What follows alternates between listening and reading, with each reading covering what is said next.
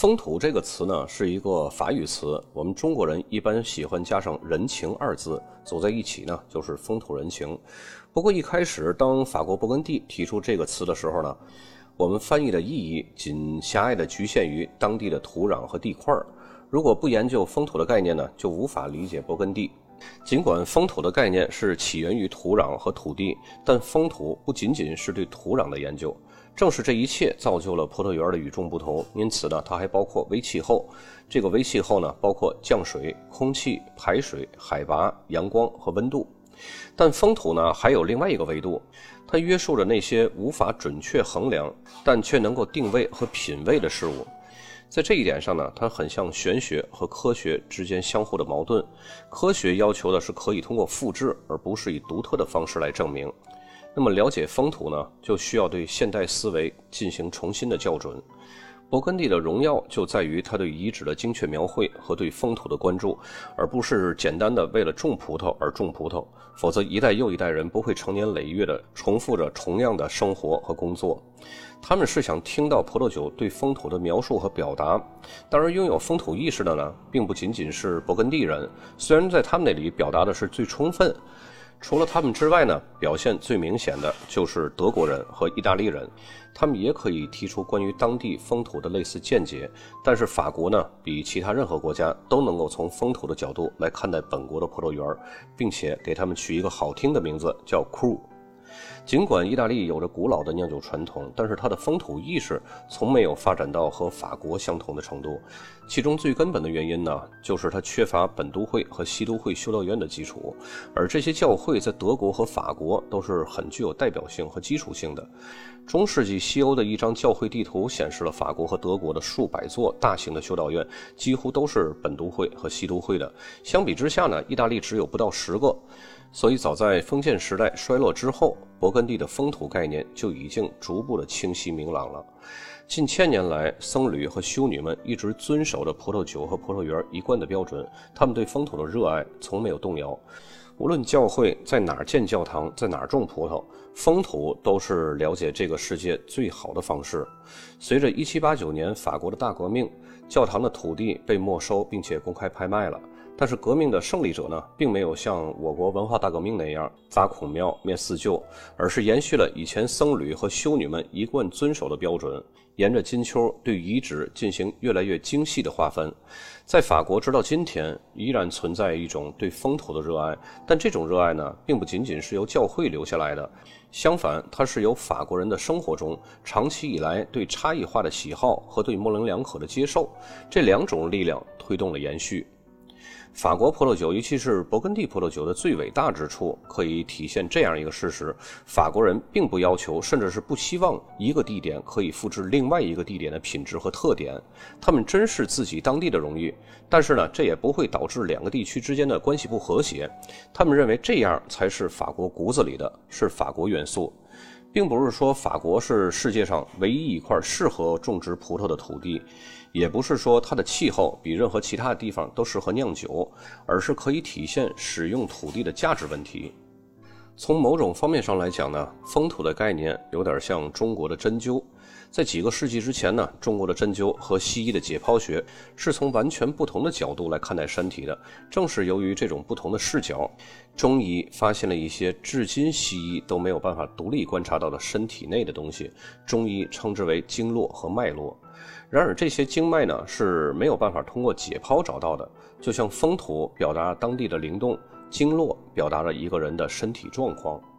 但是如今呢，仍有无数的否定风土的观念存在。他们认为那只是一种像气功一样的玄幻概念，甚至有些酿酒师呢，也想仅仅通过剖析勃艮第复杂的气候、葡萄、土壤和酿酒工艺来探索勃艮第，来复制出同样伟大的葡萄酒。他们相信美酒是酿造出来的，而不是发现出来的。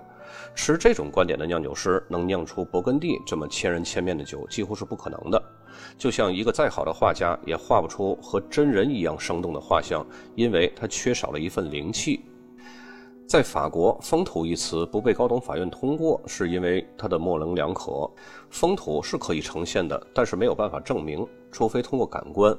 由于它过于主观，不可能重现或者是客观具象的被定义，因此呢，从法律讲究实际的层面来说是不可信的，也无法用实物或者是科学指标来实际举例。然而呢，任何一位富有经验的饮酒者在品尝一款成熟优质的勃艮第葡萄酒时，都会知道，这里面存在着一些没有办法用酿造技术或者是科学数据来解释的东西。比如说夏布利干白，它就会呈现出很明显的矿物质气息，而这种气息是没有办法用科学的数据客观的记录下来的。这既不是葡萄自身的味道，也不是酿酒技术赋予的味道，那么只能将来源归于风土。如果要是承认了风土，就要相信这种模棱两可、无法用科学证明和测量，但的的确确真实存在的东西。勃艮第的核心关注点呢，就是让风土展现出来。其实最简单的做法就是种植和酿造过程中减少人工干预，但这又恰恰形成了风土和酿酒师自我个性表达的对立。自我个性的表达是如今现代酿酒师不惜一切代价都要追求的。他们要通过一款酒证明自己与众不同的存在感，但是这种做法往往呢是以牺牲风土的微妙表现为代价的。酿酒师的自我个性表现在现在呢被认为是这个时代不可剥夺的权利。因此，在酿酒过程中，这种自我表现的欲望会很明显的让人从所酿的葡萄酒中感觉到。毫无疑问，酿酒师呢总是试图在自己的葡萄酒中表达出自己所要表达的，因为这是他们可以扬名立万的关键所在。不同的是呢，今天的技术已经允许他们这样做了，这在某种程度上是他们的前辈所无法想象的。在一个主观性比认为客观具象更真实的时代。风土特征的观念就变得很麻烦了，它会使自我驱动的个人主义复杂化，更多的想表达个人的愿景。在一个相对主义和自我表达权利的时代，标签上的葡萄园名称呢，就仅仅是一种风土意象的表示，它不再代表一种风土，更像是一种风格，